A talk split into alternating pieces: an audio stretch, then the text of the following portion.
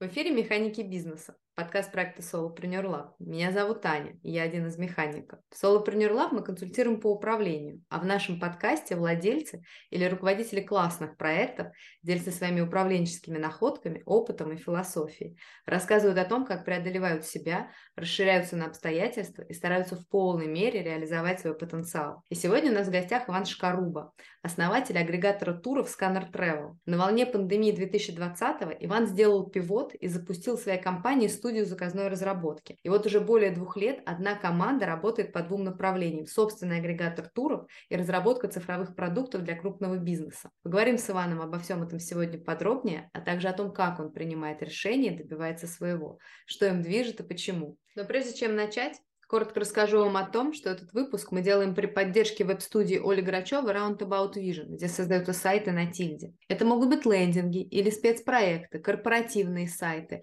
интернет-магазины и онлайн-школы. Управленческий бэкграунд Оли Грачевой помогает создавать не просто привлекательный дизайн, а работать со смыслами и тем самым проектировать вызывающие доверие сайты. Переходите по ссылке в описании и оставляйте свою заявку в Roundabout Vision.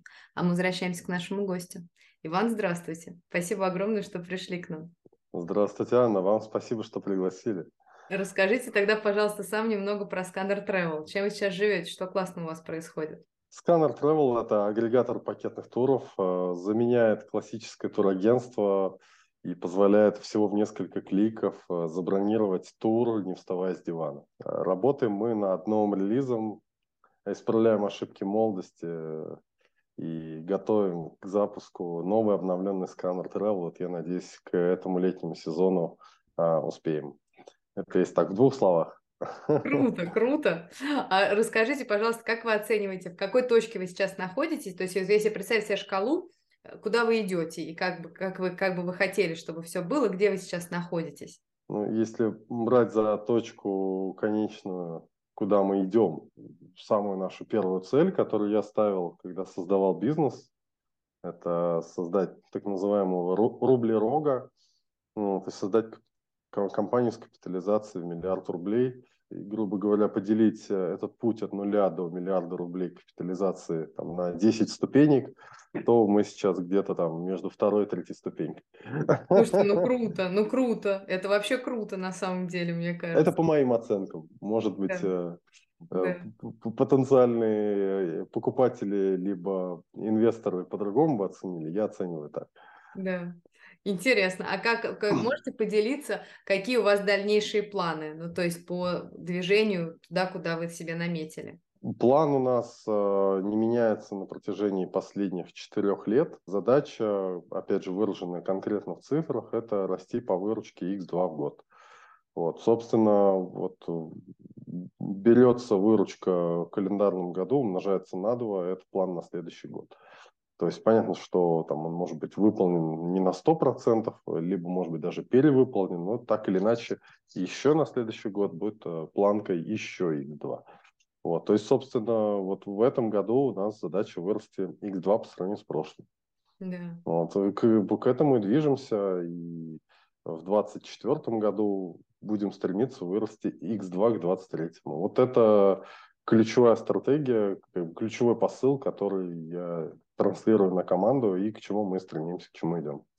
А ну, интересно, ну, как да. вы ага. этого добиваетесь? Потому что, простите, я вас перебила, да? Вы не договорились? Не-не-не, нет, пожалуйста. Тогда вопрос интересный, как вы этого добиваетесь. Я поняла, что в 2020 году вы этого добились тем, что вы открыли студию заказной разработки. Правильно я, вас, правильно я понимаю или нет? А, ну, на самом деле, это скорее было сделано не а, ради роста выручки, а просто ради выживания. Потому что, ну, представьте себе ситуацию, mm. это, это то, что мы пережили вот в 2020 году. А, представьте себе ситуацию, когда у вас команда, у вас туристический сервис, в который вложено огромное количество сил, времени и миллионов рублей, и просто в определенный момент это все накрывается медным тазом. То есть при этом пандемия там многие сферы затронула, а многие наоборот, э, для многих наоборот стала трамплином. Но вот конкретно, если мы говорим про туристическую отрасль, то, наверное, она там сильнее всех пострадала. Э, хоть и говорят, что да, рестораторы, там, фитнесы пострадали, да, но э, в случае с ресторанами, после того, как рестораны закрыли, ни один клиент не пришел в ресторан и не сказал, и вы знаете, я вас там месяц назад Ну да. ужинал, верните мне за мой ужин. Такого уже не было, а вот в случае с туризмом было ровно так. То есть мы продавали туры э, в январе, в феврале, а, там много туров было продано на майские праздники, на лето по акции раннего бронирования. И когда в марте 2020 года закрыли э, границы, а, то нас просто в один, ну, в один прекрасный в кавычках день mm. позвонили все клиенты и сказали верните деньги. То есть это как бы э, мы должны были вернуть выручку наших прошлых месяцев месяцев уже, да, которые закрыты, по сути, которые там, ну, грубо говоря, потрачены а, на команду, на офисы, на другие косты. При этом новой выручки не было от слова совсем. Yeah. Да, ей было неоткуда взяться, продавать было нечего, некуда. И вообще мало кто понимал, что происходит и что будет дальше. Это как бы первый тезис. Второй тезис, э, несмотря на то, что у нас проект туристический, да, но все-таки база, платформа у нас абсолютно айтишная. Поэтому основная часть команды, большая часть команды – это разработчики, а не э, специалисты по туризму. То есть разработчиков в нашей команде было больше, чем специалистов по туризму. И мы с командой собрались, э, чесали репу, а как же, как же быть дальше, что делать и нашли способ выживания. Вот э, просто давайте попробуем сейчас, так как туризм нам приносит э, отрицательный доход, э, давайте попробуем займемся заказной разработкой. И вот буквально там за считанные там недели, ну, может быть даже дни, нам удалось найти какие-то объемы работ, чтобы хотя бы закрыть э, часть зарплат. Ну и так вот постепенно начали выкарабкиваться но уже там к лету какие-то направления там уже были приот, ну, начали приоткрываться, да, то есть там первые э, в 2020 году, летом 2020 года первыми открыли Танзанию, Великобританию и Турцию. Ну, как бы Танзания и Великобритания постольку поскольку с точки зрения пакетных, пакетного туризма. Ну, Танзания, конечно, да, там тоже продавала что-то, но это капля моря. Основное, конечно, направление это было Турция, бюджет наполняющая. После этого уже там более или менее как-то мы начали чувствовать почву под ногами. Поэтому студия заказной разработки, в которую мы, скажем так, трансформировались, да, это была вынужденная мера, это не был, э, этот шаг не был для нас э, ну, ос осознанным, что а давайте-ка мы вот попробуем вырасти по выручке, открыв э, новое направление. Нет, то есть это было просто такой просто спасением. То есть благодаря этому мы просто спасли команду, спасли бизнес, спасли команду от Э, разбегание в разные стороны, если так можно выразиться. Слово разбегание, наверное, не совсем корректно, но я думаю, понятно, что я имею в виду. Да. Вот, э, собственно, мне кажется, ответил на вопрос. Да, еще как, еще как. А интересно, то есть правильно я понимаю, что студия разработки у вас работает до сих пор и успешно работает до сих пор? Да, совершенно верно. То есть э, мы выделили этот, назовем так, отдельный бизнес-юнит, да, вот как э, вот это направление в отдельный бизнес-юнит упаковали, то есть, да, там создали сайт, создали портфолио, а, потому что доходило до смешного, вот, ну, в частности, у нас там был контрактинг в 2020 году, э, я как сейчас помню, это лето 2020 года, компания Faberlic, э, достаточно известная, один из лидеров на рынке косметики, парфюмерии, бытовой химии, ну и вообще многопрофильная. Крупная компания, то есть мы взяли подряд там, на верстку, цел, ну, там, на верстку некоторых проектов э, Фаберлика, и банально мы не могли пройти службу безопасности, то есть э, Фаберлик отказывался с нами заключать договор, э, потому что у нас основной вид деятельности был деятельность туристических агентств, вот, и то есть э, немножечко выглядело странно глазами службы безопасности, что ну, какая разработка, какую может делать разработка там турагентство, потому что, в принципе, логично. Вот, а, но в итоге там справедливость, назовем так, восторжествовала, то есть там э, здравый смысл победил, да. вот, все, заключили договор, вот начали работать, кстати, до сих пор работаем с Фаберликом, отличные ребята. Класс, класс. А, да, IT-подразделение, вот Валерию Копленко, отдельный привет, если он меня когда-то услышит. Классно. А расскажите, пожалуйста, как у вас это все организовано, потому что это, ну, это очень интересно, как у вас параллельно работает, а, как бы одна команда работает на двух бизнесах. естественно, есть определенное разделение. Те разработчики, которые стояли у истоков продукта Scanner Travel, благо все абсолютно до единого работают до сих пор э, в компании. Когда ты создаешь IT-стартап, э, да, то есть Scanner Travel это хоть и туристический, но IT-стартап, э, то, конечно, там самый сложный путь – это до момента запуска проекта и появления первых клиентов после того, как уже есть клиенты, понятно, что бесконечно можно работать над продуктом и его дорабатывать, улучшать, вылавливать баги и так далее. но, вот, но тем не менее, вот эта ключевая работа, благо, была закончена там где-то в 2019 году. Скажем так, продукт э, полностью был в рабочем состоянии полностью в рабочем. И он требовал только поддержки. Понятно, что у нас там был гигантский бэклог по доработкам, вот. Ну, в силу обстоятельств мы были вынуждены все эти отработки отложить в долгий ящик. И, ну, просто для того, чтобы выживать. И занялись вот, э, то есть вот ресурс эм, ребят был как бы направлен на э, заказную разработку, то есть ну, на внешний проект. А, и, в принципе, вот в этих вот двух параллельных реальностях мои разработчики живут до сих пор. То есть там есть э, внешние проекты, есть там поддержка нашего внутреннего продукта, сканер Travel. Угу. А какая у вас команда? Можете рассказать, и, и сколько человек и какая структура? А, да, конечно, сейчас а, на сегодняшний день у нас 15 штатных специалистов, а, именно в штате ребят. Да, потому что это, не, это далеко не вся команда, потому что целый ряд специалистов мы привлекаем ну, по мере необходимости. А, например, а, у нас нет в штате SMM-специалиста, да, который там, качает наши социальные сети, а, да, но тем не менее у нас есть там, подрядчик, с которым мы коммуницируем на тему. Или, например, у нас нет в штате, в штате дизайнера, но у нас есть, опять же, подрядчик дружественный, которому мы отдаем там объемы работ, которые у нас возникают по дизайну.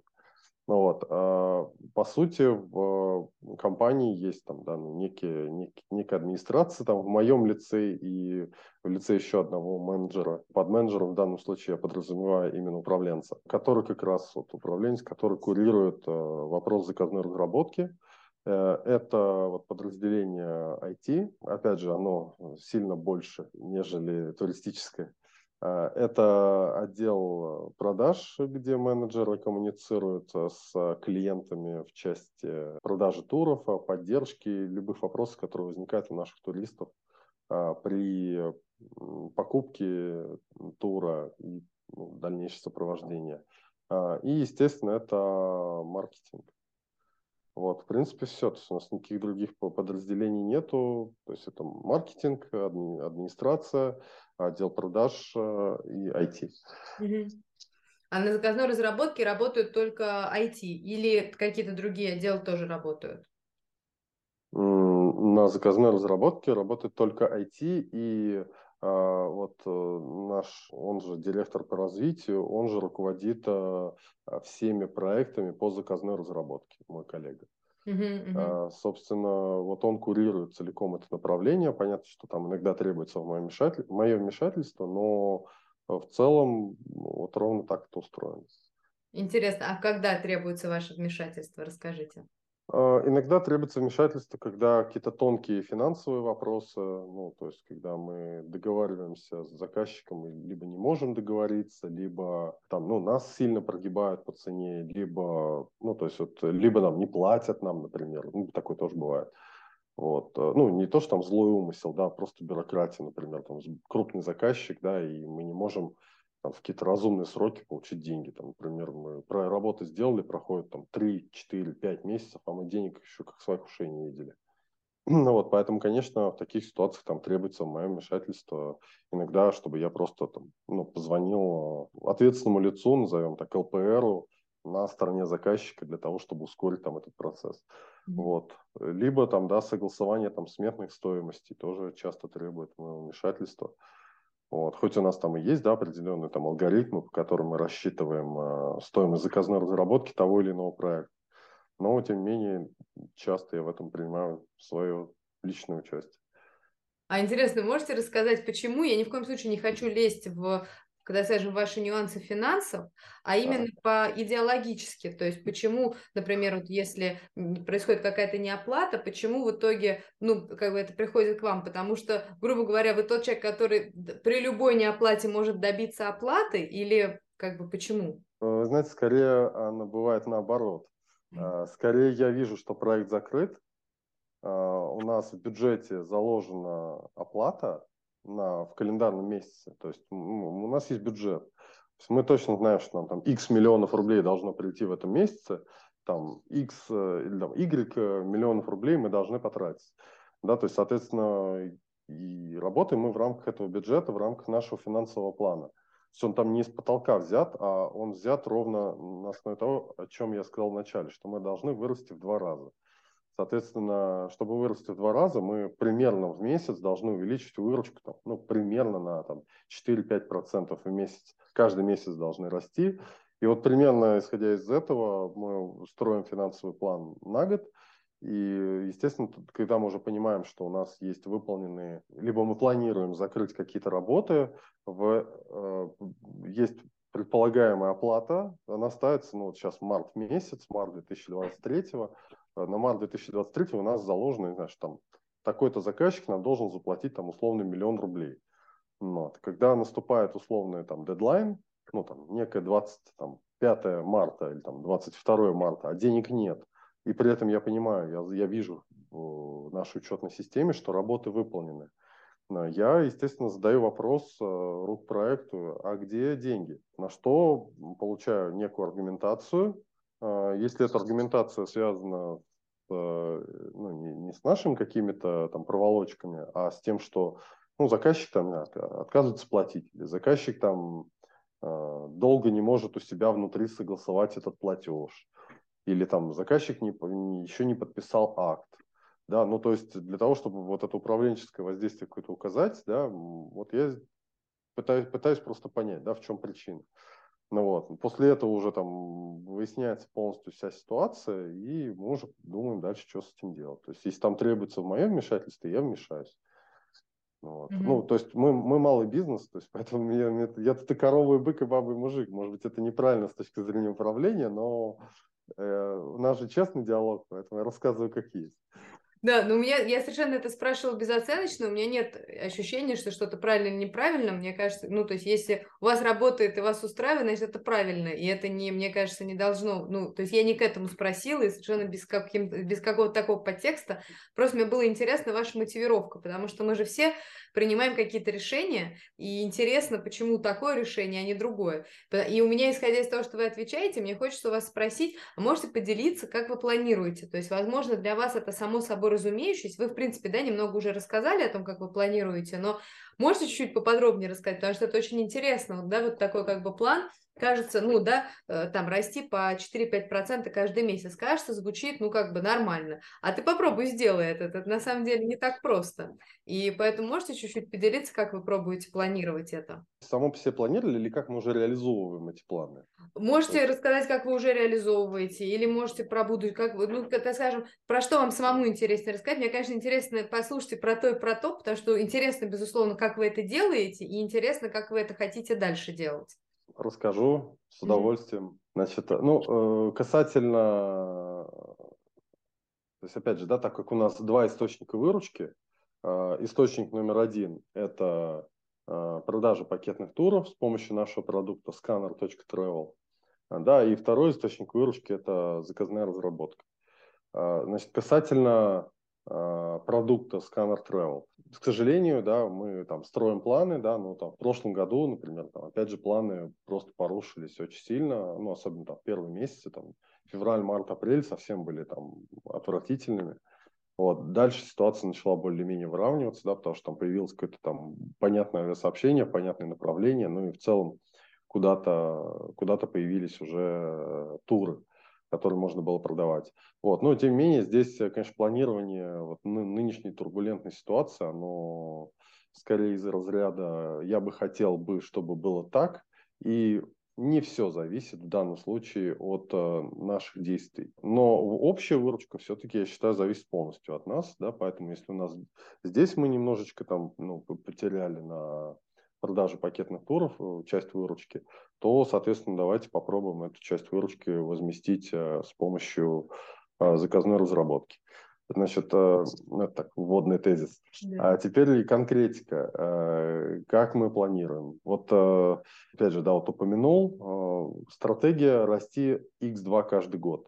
То есть я просто беру результат по выручке за прошедший год и умножая его на 2. Это ровно такую выручку мы должны а, получить э, в следующем календарном году.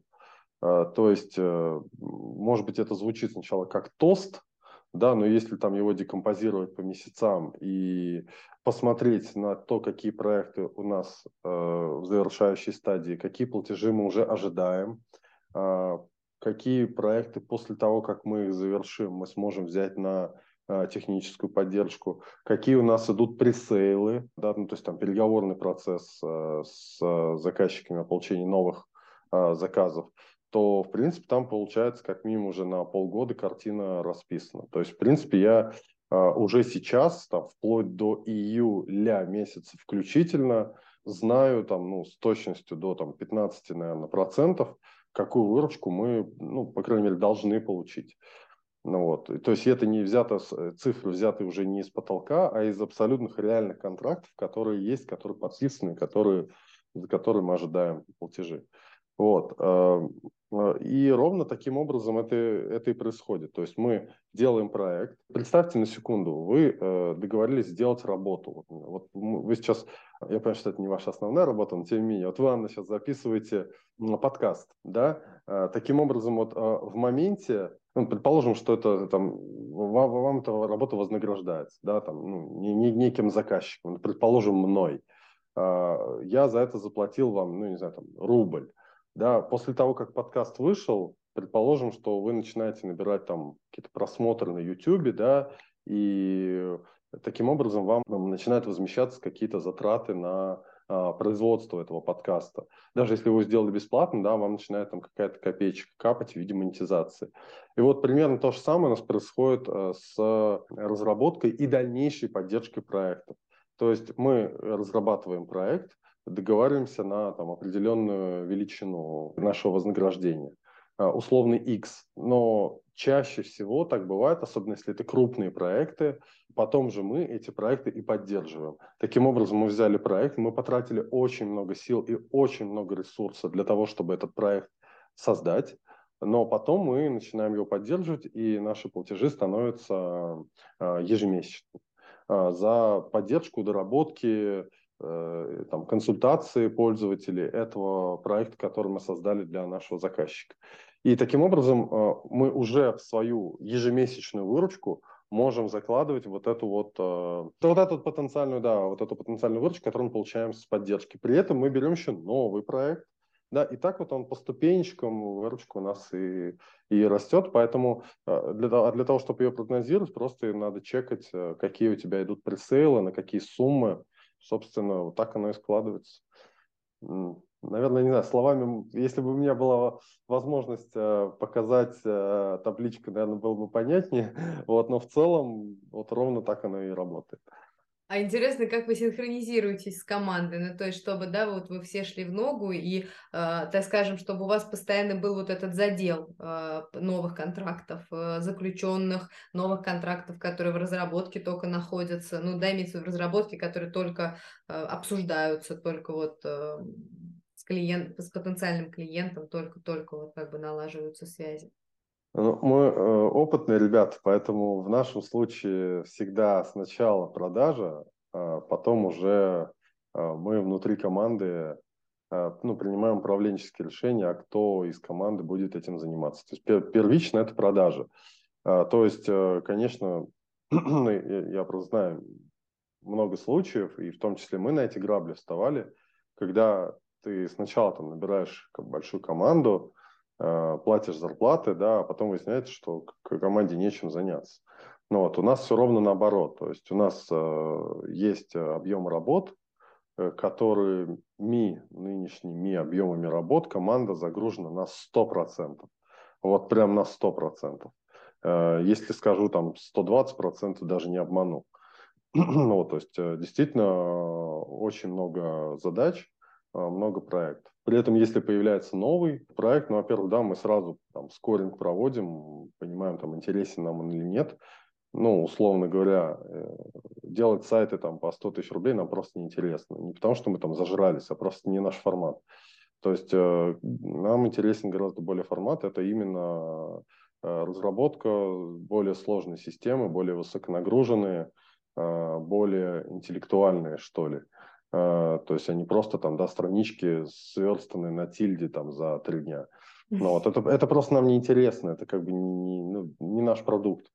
Да, вот, поэтому там, где есть а, там, интеграции с разными системами, там 1С с сайтом, с CRM, CRM с 1С, а, то есть вот, э, с SAP, вот что-то более такое высоконагруженное, это как раз больше наш формат. Значит, и так вот, и когда мы ведем пресейлы, самое главное, должны ну, понять вообще наш формат проекта или нет. Это я объяснил, да, каким образом. Второе, что мы должны понять, мы отвечаем себе на вопрос, если сейчас вот этот, этот и этот специалист в нашей команде был бы не занят, мы бы смогли реализовать этот проект, если ответ «да», то мы понимаем, что мы можем браться за этот проект, мы можем ну, продавать наши услуги. Вот, потому что у нас, значит, есть все внутренние компетенции для того, чтобы этот проект э, реализовать.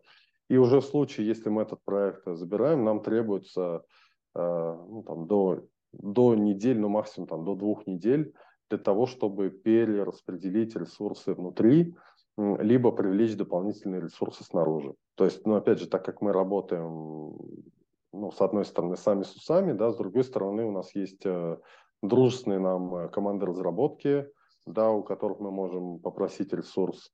У нас есть целый пул уже проверенных нами, и которые работают с нами достаточно давно, и по понятным нам правилам э, фрилансеры, э, да, которых мы можем привлечь для того или иного проекта, вот, мы со своей стороны, да, ну, лидируем команду разработки и ведем, собственно, э, ведем целиком проект, отвечаем перед заказчиком.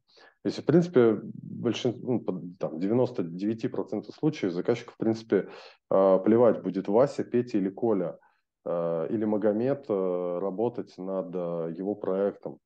Ему важно получить конечный результат. И, собственно, это мы даем. Таким образом, мы уже там внутри себя ресурс перераспределяем, или, если требуется, допривлекаем, то это вот как раз-таки больше там наша епархия. Вот. Самое главное, что мы понимаем, что наших внутренних компетенций будет достаточно для того, чтобы этот проект э, реализовать. Да.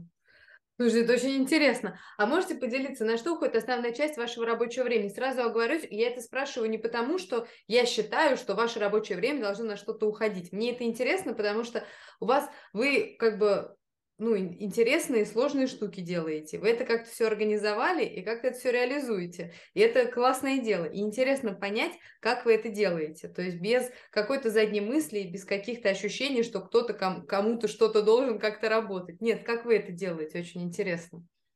А, на что уходит мое время? На коммуникацию с командой, а, решение каких-то нестандартных ситуаций, на снятие метрик и ну, скажем так, принятие дальнейших решений тому, что с теми или иными метриками делать. То есть, если они там не до конца удовлетворяют нашим планам. Третье, на что однозначно уходит время, это на учет.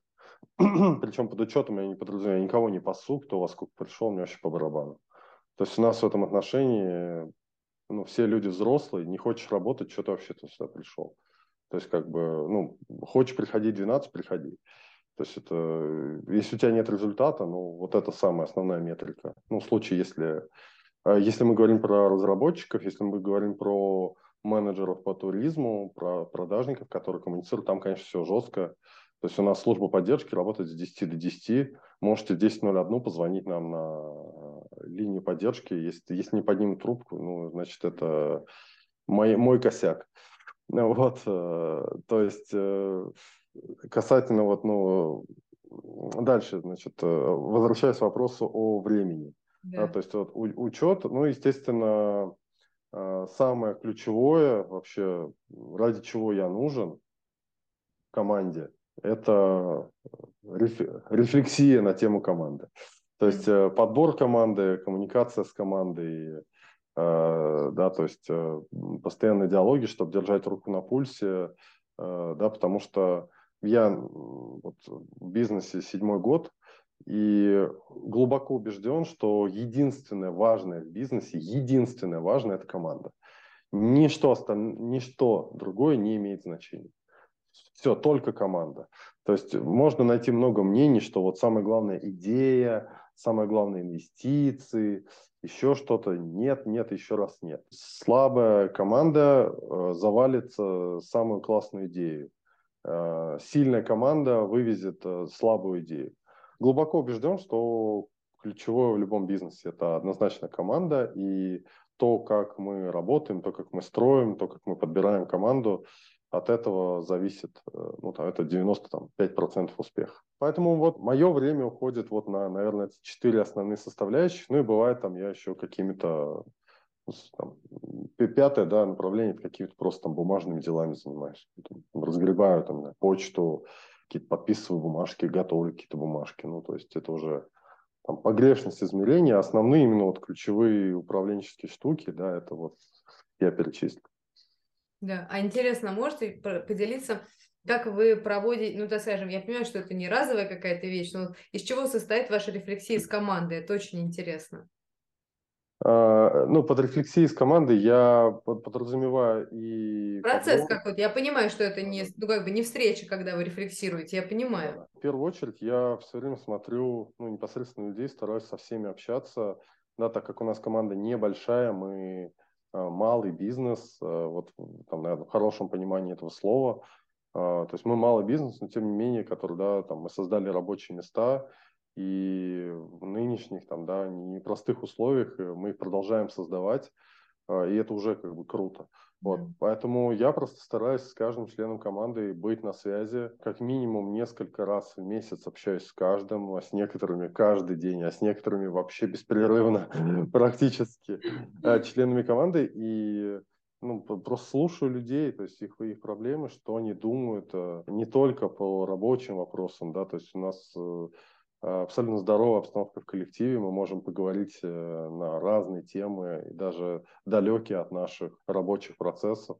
Вот. Э, мы много свободы даем нашим ребятам. То есть я уже там упомянул, что в части там, графика работы у нас абсолютно свободно. Можете оставаться дома.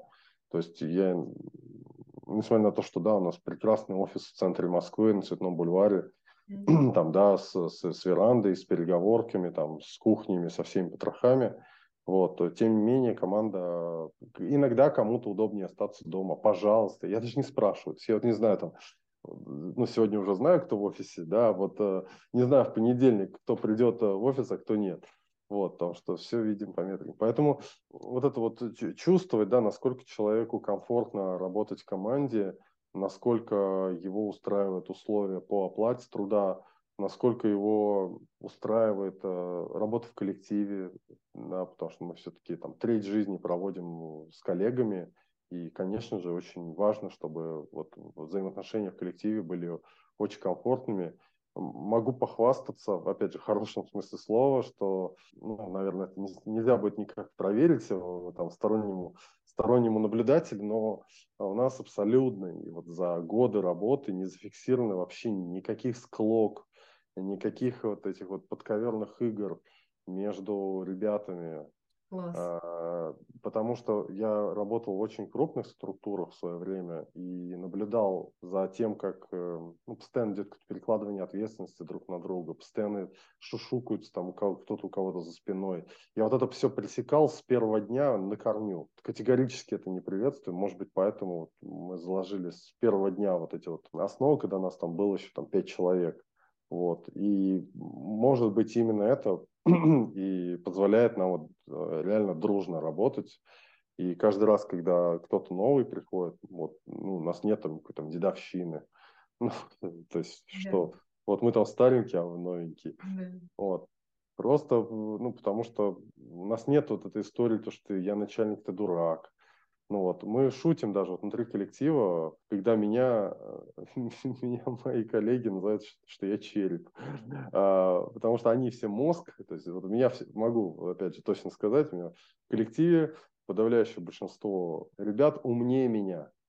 Классно. Мне не стыдно это говорить. Разработчики это гениальные совершенно люди. Вот, вот меня реально сборище гениев, а, а я череп, чтобы мозги не растеклись. Да, вот. класс. И они, это они, причем ребята сами придумали мне такое определение, что я вот череп, чтобы они все не растеклись. Вот. Поэтому вот у меня собраны мозги, а я вот как раз, моя задача вот быть вот этим черепом, чтобы просто мозги не потекли в разные Класс. стороны. Класс, это очень круто, это вообще невероятно круто. А вы помните, можете поделиться, это вы говорите, что э, э, когда у вас было еще пять человек, что были заложены какие-то основы, можете их сформулировать, попробовать эти основы? А, ну, это не было как-то формализовано. Ну, это на вашем было... ощущении, по каким-то... Это, это, это было просто, ну, так как мы сидели все в одной, в одной единой ком, единственной комнате, там вот первый наш офис был там, в Сталинском доме на Ленинградском проспекте, в 2017 году, да, вот мы сняли там первый офис и э, просто с ребятами договорились, что мы будем друг другу все говорить честно. Вот если кто-то считает, что я, я лично э, несу пургу, мне не, не стесняться это сказать. Не надо там что-то где-то там за спиной э, сюсюкаться, обсуждать. Прям в лицо мне подошел, сказал, не стесняйся, не уволюсь за это. Я наоборот, приму к сведению и приму меры, если я где-то накосячил, я такой же человек. И эта же самая логика проецировалась на всех остальных ребят. Если вы не можете между собой договориться, то давайте мы там попробуем разобрать ситуацию, что у вас не так, вот, и закроем вопрос, а не будем там что-то в себе таить. Вот, ну, потому что действительно с 2017 года кто стоял у истоков, все с нами. Классно. Вот.